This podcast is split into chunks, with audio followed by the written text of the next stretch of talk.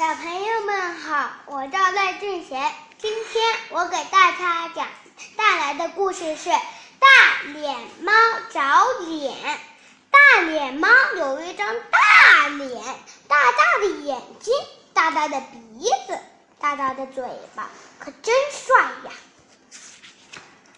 可是，大脸猫最讨厌的就是洗脸了，一天不洗脸。两天不洗脸，他的脸越来越小了。早上，大脸猫起床照镜子，咦，镜子里只有一个三条线、两个孔的大黑球。哎呀，我的脸哪儿去了？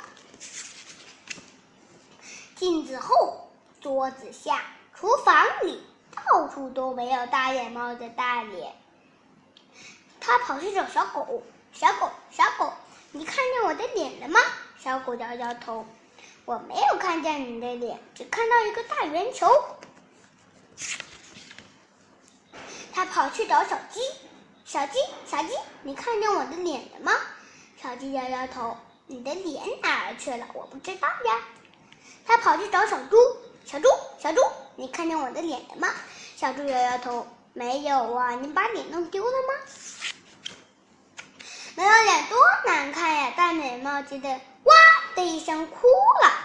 猫妈妈听了哭声，赶紧跑过来看。她找来一盆水和一块湿毛巾。猫妈妈把毛巾弄湿，摸摸大脸猫的头说：“不要动啊，妈妈帮你把脸找出来。”猫妈妈擦呀擦，两条线变成了大眼睛。擦擦呀擦，两个孔变成了大大的鼻子。猫妈妈擦呀擦，白毛巾变成了黑毛巾，大黑球变成了大猫脸。猫妈妈把大脸猫拉到镜子前，哈，眼睛、鼻子和嘴巴都有了，多好看的一张脸呀！